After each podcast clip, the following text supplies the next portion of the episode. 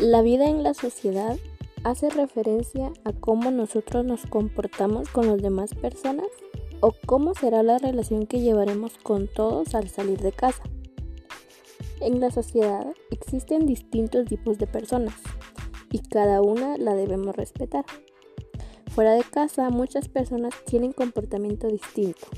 Con esto me refiero a que hay algunos casos en donde el ciudadano es buena persona en su entorno familiar pero fuera de él es grosero, irrespetuoso, entre otros. Lo cual no es correcto. La vida social va más allá de un buenos días o un buenas tardes. Debemos aprender a convivir. No es necesario hablar con todos los vecinos, por ejemplo, pero es bueno llevarse bien con la mayoría. De esta forma evitaremos roces, discusiones o pleitos sin sentido. En la vida social Debemos evitar hablar de la vida privada.